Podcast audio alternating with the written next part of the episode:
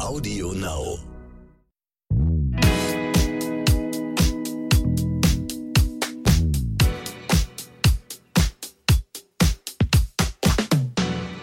Hallo und herzlich willkommen zu So bin ich eben, der Psychologie-Podcast für alle Normalgestörten mit dem Masterpsychologen Lukas Klaschinski und der Psychologin und Psychotherapeutin und Bestsellerautorin und Podcasterin Stefanie Stahl.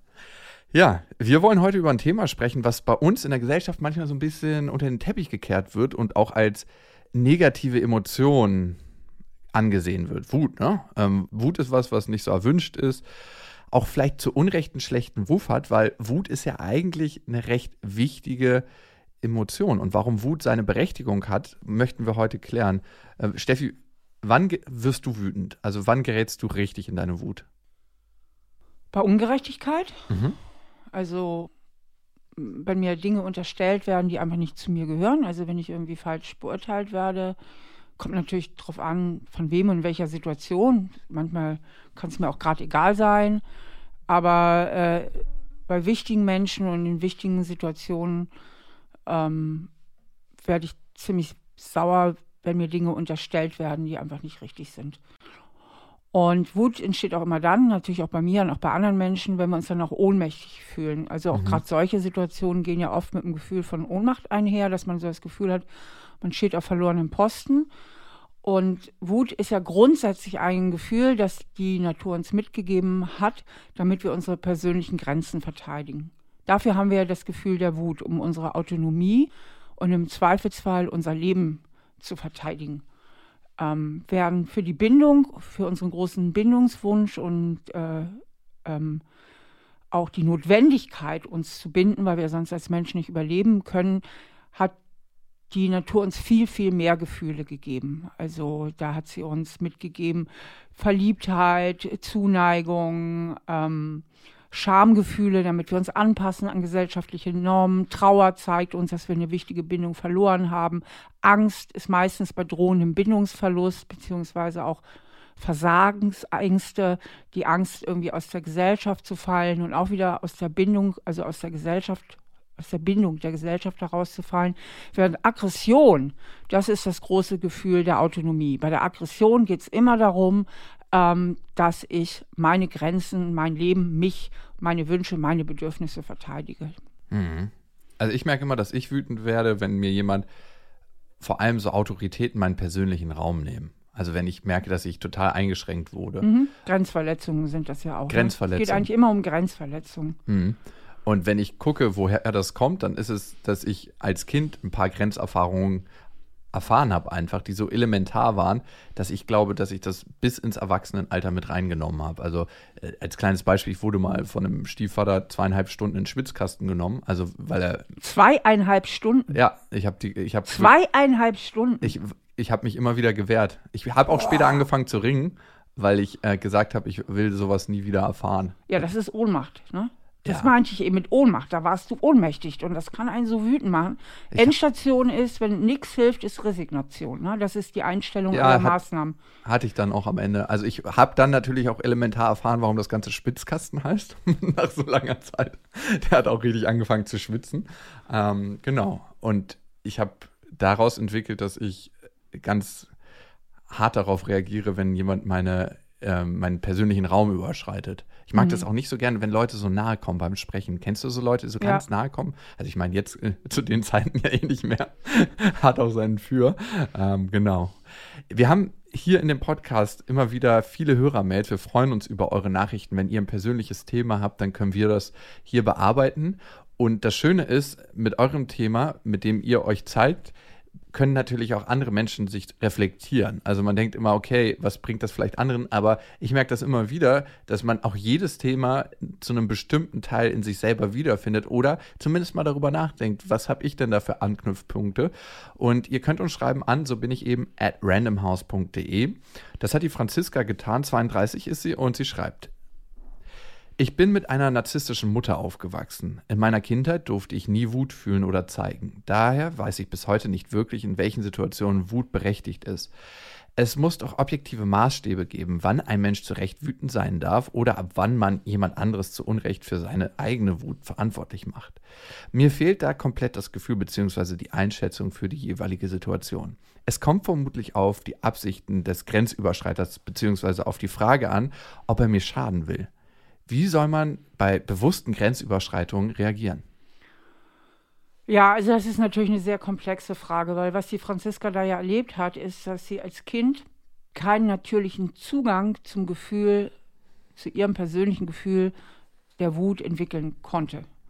Also im guten Fall ist es ja so, dass die Eltern die Wut ihres Kindes auffangen können. Also wo ja eine ganz starke Wutentwicklung ist, ist in der Trotzphase zum Beispiel.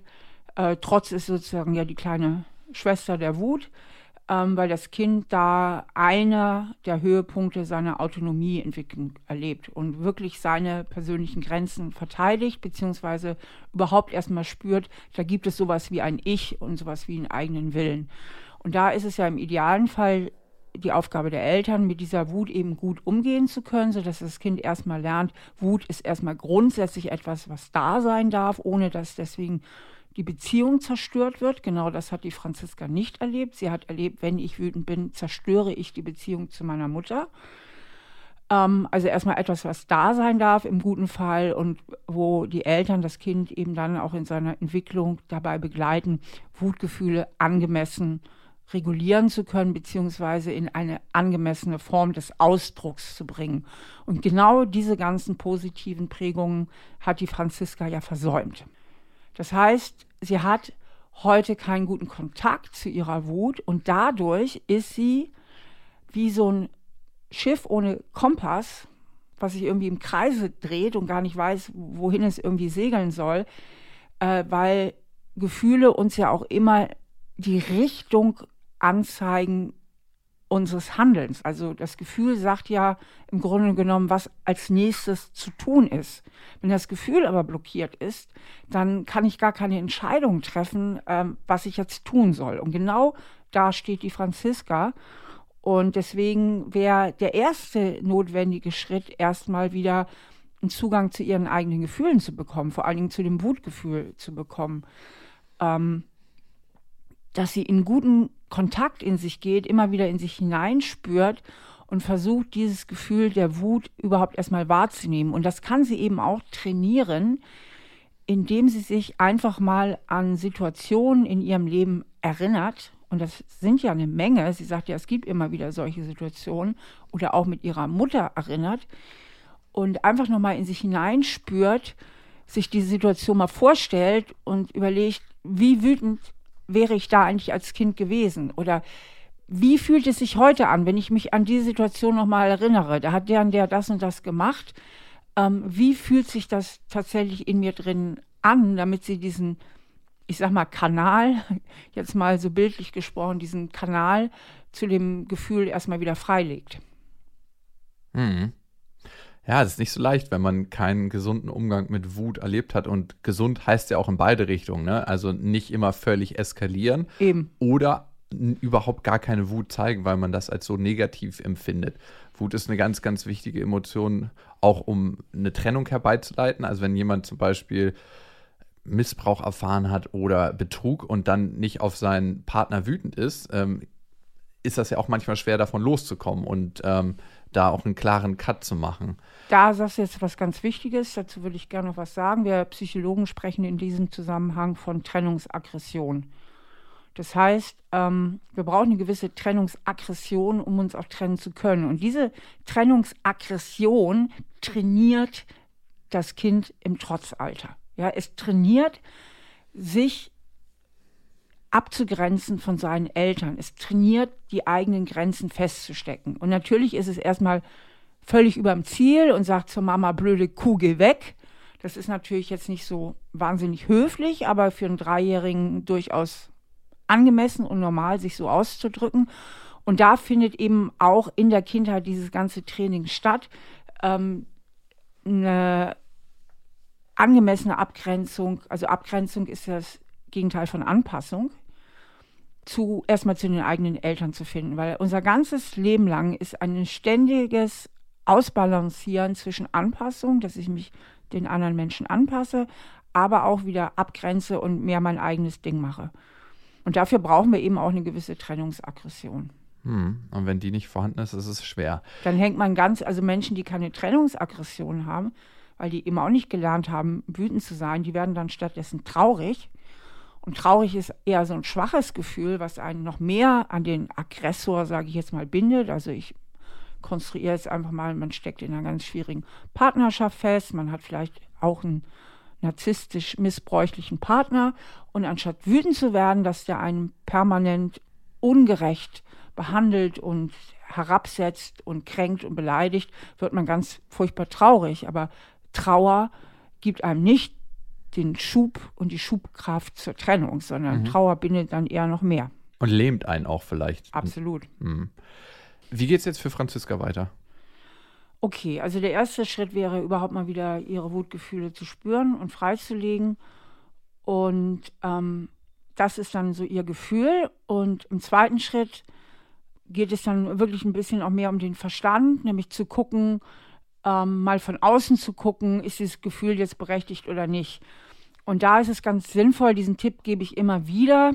Der wiederholt sich hier ein bisschen in dem Podcast, aber es ist einfach das Beste, was man tun kann. Und er taugt für alle möglichen Situationen, dann wirklich mal in seinen Verstand zu wechseln. In der Psychologie sprechen wir auch vom Erwachsenen-Ich. Also mal raus aus dem Gefühl und von außen drauf zu gucken äh, und von dort aus zu schauen, ähm, wie berechtigt ist meine Wut? Beziehungsweise habe ich da einen alten Film am Laufen, werde ich vielleicht wütend wegen alter Verletzungen, die gar nicht ins Hier und Heute gehen, die nur aber durch mein Gegenüber angetriggert wurden, also dass mein Gegenüber irgendeinen wunden Punkt in mir anspricht, der mich ganz furchtbar wütend macht, aber die Wut vielleicht gar nicht so berechtigt ist. Das kann man oft aus der Außensituation ganz gut beurteilen, wenn man eben nicht mehr so stark mit seinen Gefühlen identifiziert ist. Und dann guckt, also was gehört wirklich zu mir, was ist mein Anteil in der Situation und dann guckt auf den anderen und guckt, was ist sein Anteil. Also was hat er oder sie jetzt objektiv gemacht? Ähm, ist das wirklich eine Grenzüberschreitung? Oder bin ich da zu schnell angetriggert, weil ich da ganz, ganz empfindlich bin auf dem Thema? Und was da tatsächlich auch immer sehr hilfreich ist, ist mal mit anderen Leuten drüber zu sprechen, von mhm. denen man meint, die haben eine ganz gute Einschätzung. Und die sind ja wirklich draußen, die können das gelassener sehen, die können da ein bisschen objektiver drauf blicken.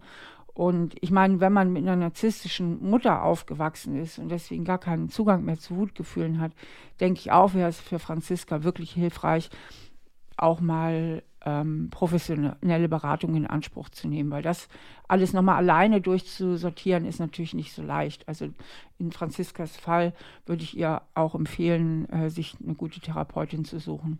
Und man bleibt vor allem mit einer Therapeutin auch mehr dran am Thema. Manchmal ja. denkt man, ja, jetzt ist der Leidensdruck nicht mehr so groß, äh, jetzt kann ich auch wieder aufhören. Ähm, und das Thema ist eigentlich noch nicht durchgearbeitet. Das finde ich immer ganz spannend. Das ist so ein bisschen so, als ob man mit einem Sportpartner Sport macht. Man bleibt einfach mehr dran und arbeitet das auch wirklich durch und äh, man hat längerfristig was davon. Was ja, was fällt mir jetzt gerade noch ein zu Franziska, ein wahnsinnig wichtiges und zentrales Thema ist beim Umgang mit Wut, ist das Thema Schuld. Mhm. Also Menschen, die so wie Franziska aufgewachsen sind, die haben einen riesigen Film am Laufen, dass sie schuld sind. Weil die narzisstische Mutter hat ihr ständig signalisiert, du bist dafür verantwortlich, wie ich mich verhalte. Mhm. Und wenn du 100 Prozent meinen Ansprüchen genügst und was ich von dir erwarte, dann bin ich einigermaßen friedlich.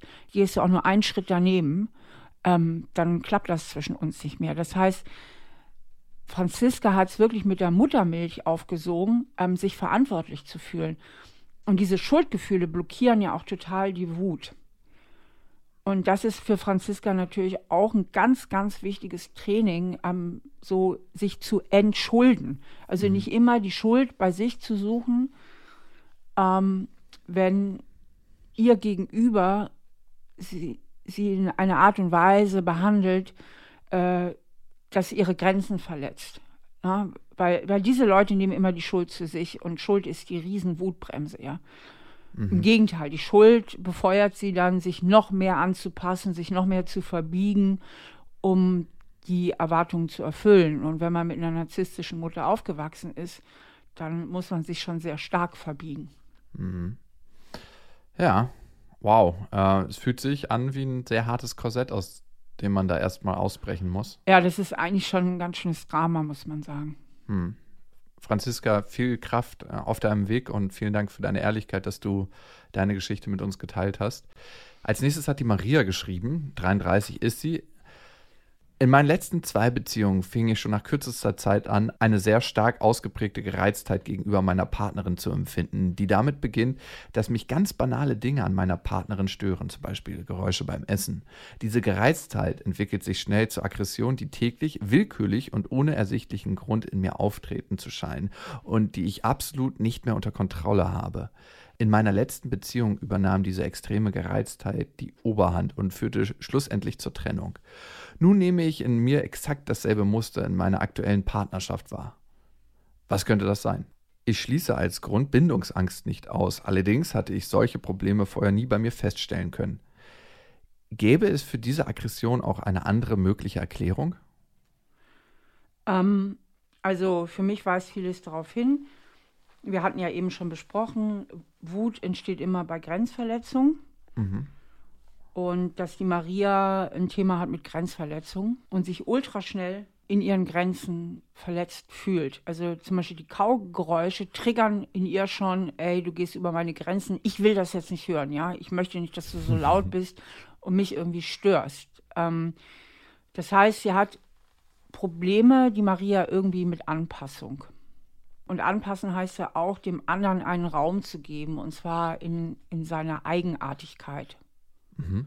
Ja, ähm, den anderen irgendwie so sein zu lassen und das einfach auch auszuhalten. Und das zeigt eben, dass sie sich innerlich schlecht abgrenzen kann, so dass alle möglichen Eigenheiten ihrer Partnerin quasi so in sie hineinschwappen. Und die will sie bei sich nicht haben. Also ihr fällt es schwer, so eine innere, gesunde Distanz zu ihrer Partnerin herzustellen. Und und deswegen macht sie das so wütend. Also so richtig entspannt wird sie nur sein, wenn sie ganz alleine ist und sich von nichts und niemand gestört fühlt. Und damit auch nicht von irgendwelchen Erwartungen äh, gestört fühlt, weil in der Partnerschaft gibt es immer Erwartungen. Also sie wird sich mit diesem Muster, das sie da hat, eben auch von Erwartungen schnell eingeklemmt fühlen, was sie dann auch wieder wütend macht. Ähm, die Vermutung liegt ja einfach sehr nahe, dass die Maria im Grunde ihres Herzens überangepasst ist und nie gelernt hat, in ihrer Kindheit angemessene Grenzen praktizieren zu dürfen und deswegen ganz empfindlich auf Grenzverletzungen reagiert. Und ähm, das ist natürlich auch eine Form, ich sag mal, der Bindungsangst, äh, in dem Sinne, als dass sie mit dem Programm nicht richtig beziehungsfähig ist. Denn wir brauchen ja eine gewisse Schwächentoleranz, auch beim anderen, um überhaupt mit einem Menschen auskommen zu können oder leben zu können. Denn wenn ich nur mit dem anderen leben kann unter der Voraussetzung, dass der völlig perfekt ist, dann wird es diesen Menschen nicht geben, den wird sie nicht finden. Also ist es wirklich wichtig, dass sie an ihren Abgrenzungsfähigkeiten arbeitet. Wie macht man das denn? Also, ich meine, das eine ist ja immer das zu wissen, aber das andere ist das dann umzusetzen. Und führt das dann wirklich dazu, dass mich die Schmatzgeräusche meines Gegenübers nicht mehr nerven. Ja, also ich denke, das Wichtigste ist, was sie vielleicht erstmal lernen darf, dass sie tatsächlich ein, heute ein freier Mensch ist. Denn das, denke ich, hat sie im tiefsten Inneren nicht abgespeichert, sondern sie glaubt im tiefsten Inneren, wenn ich will, dass du mich liebst, muss ich deinen Erwartungen entsprechen. Und das erzeugt einen ganz großen Widerwillen in ihr. Also, dass sie erstmal sich von dieser Projektion aus ihrer Kindheit befreit, immer irgendwie funktionieren zu müssen und irgendwie alles aushalten zu müssen. Also die Maria hat wahrscheinlich so einen Aushalteschaden. Ja, die musste zu viel ertragen als Kind, hatte zu wenig Möglichkeiten, ihre Beziehung mitzugestalten also einzugreifen, eigenen Willen zu haben. Ähm, sie hat sich wahrscheinlich oft ihren Eltern ausgeliefert gefühlt und deswegen fühlt sie sich jetzt so schnell ihrer Partnerin ausgeliefert und das macht sie so wütend. Ähm, und das ist ja ein Film, den sie am Laufen hat, einen alten Film. Und als erstes wäre es natürlich wichtig, dass sie sich das mal ganz bewusst macht und sagt, hey, im Grunde hat das überhaupt nichts mit meiner Freundin was zu tun, sondern mit mir, dass ich als Kind gelernt habe, Beziehung ist etwas, was ich aushalten muss, was ich irgendwie über mich ergehen lassen muss, aber was ich nicht selber mitgestalten kann. Und sich erstmal ein Bewusstsein dafür zu schaffen, dass sie heute groß ist, auf Augenhöhe ist und selbstverständlich die Beziehung mitgestalten kann. Ähm, und selbstverständlich einen eigenen Willen haben darf und selbstverständlich sagen darf, zum Beispiel darfst, kannst du mal leiser essen und so weiter und so fort. Also, dass sie erstmal sich die Erlaubnis mhm. gibt. Und je mehr sie diese Erlaubnis spürt und je mehr sie innere Stärke bekommt, dass sie das alles tun darf, desto weniger wird es nötig sein. Weil im letzten geht es natürlich schon darum, auch gewisse Dinge beim anderen zu tolerieren. Aber wenn ich mir grundsätzlich verbiete, meine persönlichen Grenzen zu setzen, dann ist meine Toleranz gleich null. Und je mehr ich innerlich das Gefühl der Stärke habe, dass ich Grenzen setzen darf, ähm, desto toleranter kann ich auch sein. Das ist zu vergleichen mit Menschen, die eine unheimliche körperliche Stärke haben und vielleicht auch ganz, ganz fitte Kampfsportler sind, also die sich ganz wehrhaft führen, fühlen auf der körperlichen Ebene.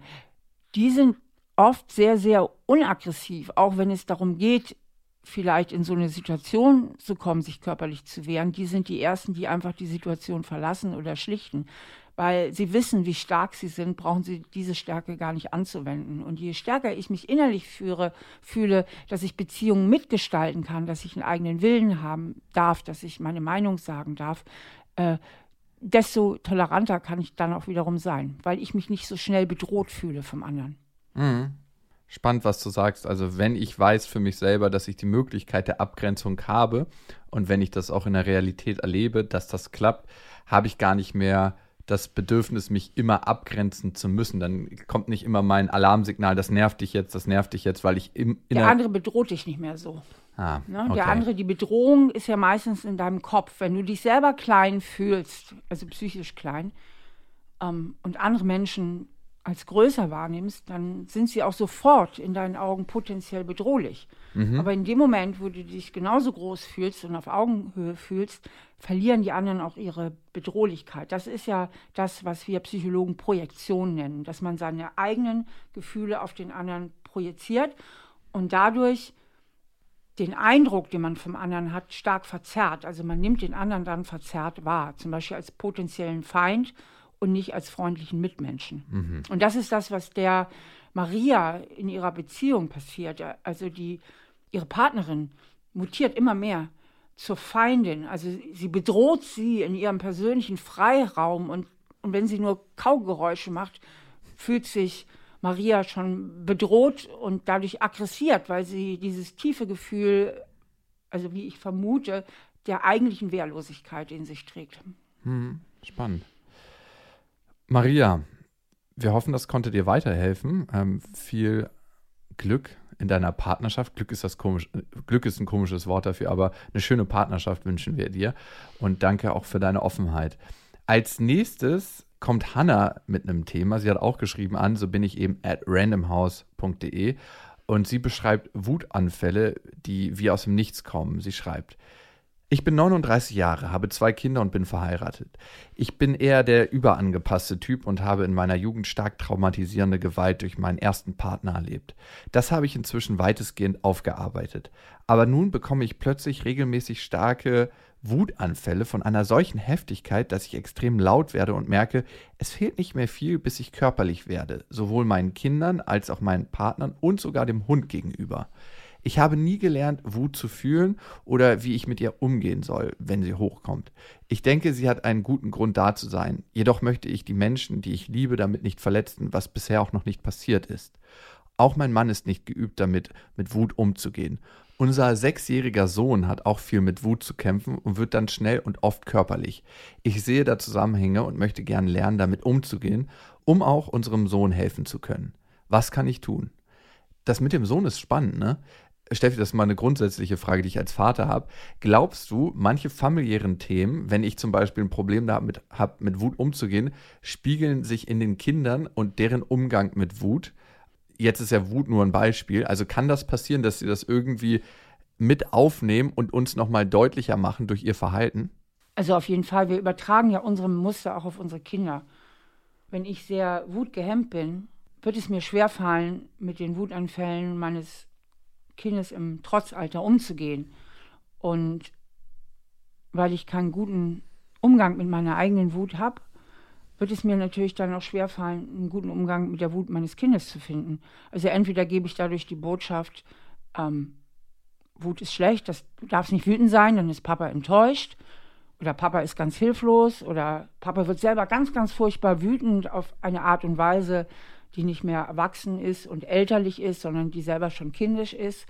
Und insofern hat natürlich der eigene Umgang mit der Wut ähm, einen Einfluss darauf, wie das Kind sich entwickelt oder der eigene Umgang mit allen möglichen Gefühlen, weil wir diesen Umgang ja dem Kind spiegeln, beziehungsweise mit dem Kind umgehen. Also wir gehen dann ja schon so ein bisschen verzerrt auch mit unserem eigenen Kind um. Und das nimmt das Kind natürlich in sich auf, weil, weil das ganze Gehirn sich ja noch entwickelt von dem Kind und deswegen geprägt wird ähm, von dem, was es auch bei seinen Eltern lernt. Woher glaubst du, kommt diese Wut bei Hannah und dass sie jetzt so Wutanfälle hat, die beinahe dahingehend eskalieren, dass sie anfängt, körperlich ihren Kindern, ihrem Partner und dem Hund gegenüber zu werden. Also ich finde die Auflistung, ähm, fand ich beim ersten Mal lesen ganz skurril, den Kindern, dem Partner und sogar dem Hund. Für mich wäre es der Hund, dem Partner und sogar den Kindern. Aber. ähm, ja, ich denke, also sie beschreibt sich als überangepasst. Und überangepasst haben ja immer dieses Thema mit den Grenzen. Und ähm, es könnte zum Beispiel sein bei der Hanna, dass sie, dass die Wut eine gewisse Schwelle übersteigen muss, dass sie Wut überhaupt wahrnimmt. Ah, okay. Weil sie so lange die Wut unterdrückt hat, genau. dass sie quasi so einen hohen Pegel braucht, dass sie sagt, ah, okay, da ist Wut da. Und dann ist es so, dass es so quasi überkippt und sich sie sich quasi nicht mehr gegen das Gefühl erwehren muss und in die Handlung gehen muss, um überhaupt ähm, die Wut dann loszuwerden. Also man muss ja sagen, es ist ein stark energetisierendes Gefühl, die Wut. Ne? Also bei, es ist ja so, dass wenn ich eigentlich aggressionsgehemmt bin, mhm. Von, von Haus aus, also weil ich so erzogen wurde und weil ich vielleicht auch so ein gewisses harmoniebedürftiges Wesen mit auf die Welt gebracht habe, ähm, dann muss die Wut schon sehr stark werden. Also die Wut muss stärker sein als die Angst. Mhm. Denn eigentlich habe ich Angst vor dem Konflikt. Und Angst schwächt mich und lässt mich zurückhalten. Und die Wut muss lauter werden als die Angst. Nur dann kann ich die Angst überwinden. Wenn die Angst aber sehr groß ist, dann muss die Wut auch sehr groß sein, mhm. um die Angst zu überwinden deswegen haben wir es ja öfter bei aggressionsgehemmten Leuten, dass sie e ewig lange gar nichts sagen und irgendwann ausflippen.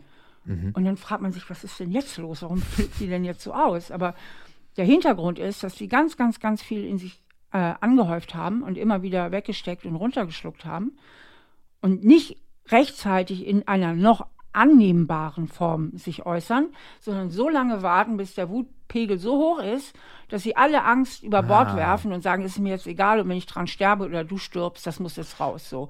Und dadurch kommen dann solche Wutanfälle zustande. Und ich glaube aber auch bei der Hanna, dass die zudem noch aufgrund ihrer ganzen Erfahrung leichter zu triggern ist. Das heißt, dass sie schon grundsätzlich durch ihre Kindheit und vielleicht eben auch noch durch die Erfahrung, die sie mit ihrem Jugendfreund da gemacht hat, schon so einen Stapel sowieso immer an Altlasten, an alter Wut mit sich rumschleppt, dass sich ihre aktuelle Wut auch relativ schnell entzündet.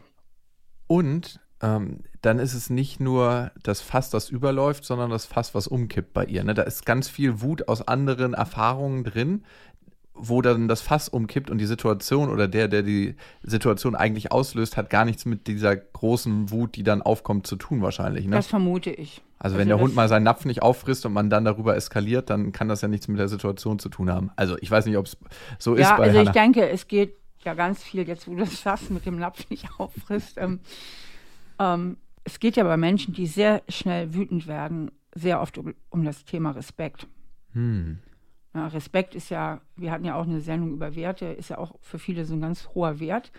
Und wenn Menschen halt in ihrer Kindheit oft in ihren Grenzen verletzt worden sind, haben sie eine Art Respektlosigkeit erfahren. Das ah. heißt, die Kinder, also die Eltern dieser Kinder respektierten ihre Gefühle zu wenig, respektierten ihre Wünsche zu wenig, respektierten ihre Grenzen zu wenig, respektierten sie in ihrem gesamten Wert zu wenig.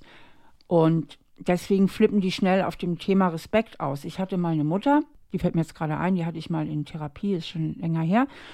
Und die hatte auch mal solche Wutanfälle und die hatte ein zweijähriges Kind und sagt, das macht mich so schnell wütend, wenn der dann so frech guckt oder nicht macht, was ich sage.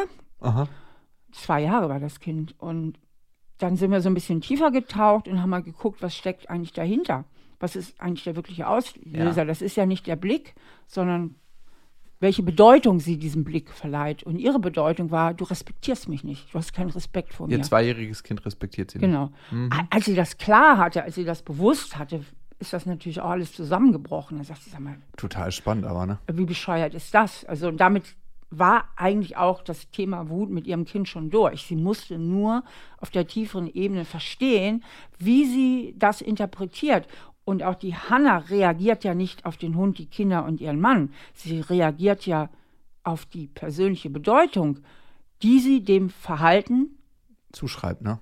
Ihrer Haushaltsmitglieder zuschreibt. Und ich vermute, mhm. dass sie einen Riesenfilm mit Respekt am Laufen hat. Total spannend, was du gesagt hast mit Respekt und Grenzüberschreitung in der Kindheit. Also ich merke, dass in manchen Kulturkreisen ich es erlebe, dass Respekt da nochmal eine andere Rolle spielt und dass in diesen Kulturkreisen ich die Erziehung von außen zumindest als strenger erlebe. Das heißt, es könnten gewisse Grenzüberschreitungen in der Sozialisierung und im Aufwachsen bei diesen Kindern stattgefunden haben.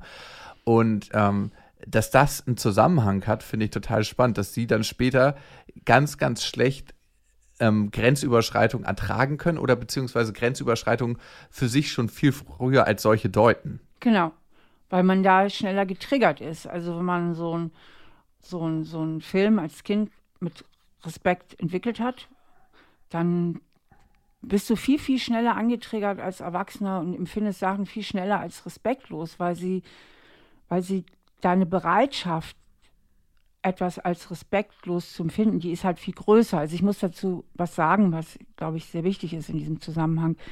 Wir können nicht objektiv wahrnehmen. Alles, was wir wahrnehmen, wird immer verglichen, unbewusst und in Millisekunden. Das geht so irre schnell mit alten Erfahrungen. Mhm. Also unsere Wahrnehmung vermischt sich immer mit unseren Erinnerungen. Und dann kann es eben passieren, wenn mich jemand, ich sag mal, anlächelt ähm, und ich einen riesen Erfahrungsschatz mit Respektlosigkeit habe, dass ich das gar nicht als ein freundliches Lächeln wahrnehme, sondern als ein unverschämtes Grinsen. Provokation. Provokation, denkt, was grinst du denn so blöd? Du Scheiße. Ja. Ich hau genau. dir gleich eine rein. So, und äh, so, so passieren ja eben diese persönlichen Interpretationen und diese persönlichen Bedeutungen, die wir vielen Inhalten geben, weil wir eigentlich mehr auf das reagieren, was wir erwarten, erwarten zu sehen, mhm. wahrzunehmen, als auf das, was tatsächlich ist, sondern durch die Erfahrungen, die wir mit uns rumschleppen, entstehen ja auch Erwartungen, ne, was passieren wird. Und wenn ich viel respektlos behandelt wurde, erwarte ich das. natürlich, dass ich respektlos behandelt werde. Und deswegen nehme ich dann ganz schnell Sachen als respektlos wahr.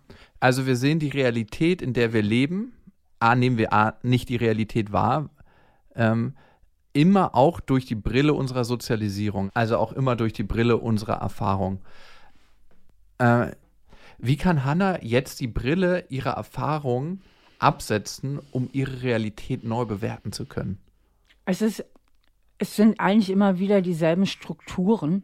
Erstmal muss sie ihre Brille verstehen. Mhm. Also als erstes muss sie die Brille untersuchen, sagen, was ist mein Thema von meinem familiären Hintergrund? Sie hat ja, sie ist sich ja schon auf der Spur. Sie sagt ja selber, sie sei im Herzen überangepasst. Mhm. Und für sich nochmal genau klar zu kriegen, wie ist mein Gehirn eigentlich konfiguriert aufgrund meiner Kindheitserfahrung und nochmal ganz ihre Trigger klar zu kriegen. Mhm. Ne? Weil im Grunde genommen ist es ja immer nur Thema und Variation also die Anlässe, wo sie ausflippt, sind scheinbar sehr unterschiedlich. Mhm. Aber tatsächlich haben die alle einen riesig roten Faden. Mhm. Ja, also meine Idee war ja jetzt, der Faden heißt Respekt. Vielleicht ist es auch ein anderer Faden. Also sie soll einfach mal die übergeordneten Themen, darum geht es ja, ähm, für sich klarkriegen und dann sich so einen Metaplan zu machen, so auf eine Metaebene zu gehen und zu sagen, indem sich ein für alle Mal klar macht, dass sie heute groß ist, dass sie mit ihrem Mann auf Augenhöhe ist, dass ihr Kind sie selbstverständlich liebt und der Hund auch. Also ich bleibe jetzt mal bei dem Thema Respekt, um das mal so weiterzuspielen. Und dass diese ganzen Situationen, wo sie sich respektlos oder wie auch immer behandelt fühlt, ähm, tatsächlich nur in ihrem Kopf stattfinden. Mhm. Und sich wirklich mal in der Zukunft vorstellt, also weil unser Gehirn reagiert ja immer nur auf Vorstellungen. Das ist, deswegen können wir ganz viele in der Vorstellung trainieren. Äh, sie kann also in ihrer Vorstellung schon mal trainieren, wie sie zukünftig reagiert, indem sie auch visualisiert, sich von außen sieht, wie sie auf Augenhöhe ist, wie das Verhalten ihrer Familie, dass das nichts, aber auch 0, nichts über ihren persönlichen Wert aussagt, sondern einfach nur darüber, wie die Menschen sich gerade fühlen oder wie es denen geht, also dass sie das Verhalten ihrer Bezugspersonen von ihrem persönlichen Wert entkoppelt. Und dazu kann sie sich ganz viele Bilder machen, sie kann sich Vorstellungsbilder äh, machen, Situationen nochmal durchspielen, die sie erlebt hat, wie sie besser reagiert, wie sie sie angemessener vor allen Dingen interpretiert, weil die vor der Reaktion kommt ja immer die Interpretation und das geht ja halt so blitzschnell, ähm, dass es scheinbar sofort die Reaktion ist. Aber das kann sie alles sich nochmal vorstellen, entschlüsseln und indem sie sich das allein schon nur alles vorstellt, ähm, verschafft sich schon wieder neues Lernen in ihrem Gehirn. Also mhm. sie macht schon wieder neue synaptische Verbindungen. Und weil sie es so gut trainiert hat in ihrer Vorstellung, wird es ihr auch zunehmend gut gelingen, das dann auch im wirklichen Leben zu tun. Natürlich wird es immer wieder Rückfälle geben, davon darf sie sich aber nicht entmutigen lassen, die gehören ja dazu. Und immer wieder weiter trainieren, weiter trainieren, am Ball bleiben. Und dann wird ihr das auch zunehmend gelingen, auf Augenhöhe zu bleiben. Und ihre Wutgefühle, die ja zum Teil auch durchaus berechtigt sein mögen, schneller und angemessener zu formulieren. Also eben nicht erst kurz bevor sie im Blutrausch ist. Ne? Hanna, danke auch an dich, dass du deine Geschichte mit uns geteilt hast. Was ich manchmal so wahnsinnig finde, Leute fragen nach dem Sinn des Lebens. Ich habe das Gefühl, speziell wenn ich den Podcast hier erlebe, dass der Sinn des Lebens manchmal darin besteht, uns selbst zu erkennen uns frei zu machen von den Sozialisierungen oder nicht unbedingt nur frei zu machen, sondern die Sozialisierung, die wir mitbekommen haben, plus das genetische Päckchen zu erkennen und unser Verhalten damit zu entschlüsseln. Ist das alles, worum es im Leben geht? Eigentlich schon, ne? Also ich glaube. Und ein bisschen Spaß haben. ich glaube auch, dass es ganz viel darum geht, ähm, immer klarer zu werden. Und zwar sowohl als Individuum als auch als Gesellschaft, als äh, als Kultur und irgendwann als Weltgemeinschaft. Also dass das so ein ewig langer Entwicklungsprozess ist und dass das irgendwie auch der Sinn des Lebens ist. Amen. Und damit sind wir am Ende dieses Podcasts. Und wenn ihr ähm, Steffi mal in Psychotherapiesituation erleben möchtet oder erhören möchtet, dann äh, kann ich euch den Podcast Stahl aber herzlich empfehlen. Den gibt es auch überall, wo es Podcasts gibt und natürlich hier bei Audio Now. Wir freuen uns sehr über Bewertung dieses Podcasts. Also wenn ihr sagt, ähm, hier möchte ich mal ein Sternchen hinterlassen, geht speziell bei iTunes, macht das sehr, sehr gerne und empfehlt diesen Podcast weiter, abonniert ihn. Ich finde, für mich ist auch immer wieder, wenn ich hier sitze, so eine kleine Mini-Psychotherapie. ich lerne auch immer wieder was über mich. Doch, doch, kann ich schon so sagen. ich finde das schön. Und äh, ihr findet Steffi auf äh, stephaniestahl.de, ihre Bücher, wenn ihr die mal durcharbeiten wollt. Und natürlich gibt es auch Online-Kurse. Vielen Dank, dass ihr dabei wart und danke für eure Zeit. Okay, jetzt sind wir schon wieder am Ende dieser Folge. Ich hoffe, es hat euch gut gefallen. Wenn ihr noch Lust auf mehr Podcast habt, dann habe ich hier noch einen sehr schönen Tipp für euch. Hallo, ich bin Julia Schmidt-Jorzig und moderiere den Podcast Elterngespräch. In meinem Podcast bekommt ihr die volle Bandbreite, die Familienleben ausmacht. Jede Woche habe ich ganz und gar unterschiedliche Themen und ebenso unterschiedliche Gäste bei mir. Bei mir sind Eltern zu Gast, die über ihr Familienmodell oder ihr Familienleben erzählen. Egal ob alleinerziehend, homosexuell, gepatchworked oder was auch immer, bei mir kommen alle zu Wort, die eine gute Geschichte zu erzählen haben. Mal ist es schwere Kost, mal leichtfüßig, aber nie bla bla. Außerdem beantworten wir einmal im Monat mit einer Psychologin gemeinsam eure Fragen.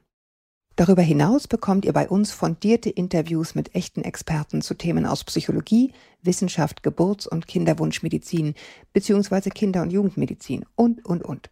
Hört doch mal rein auf Audio Now und überall dort, wo es gute Podcasts gibt. Audio Now.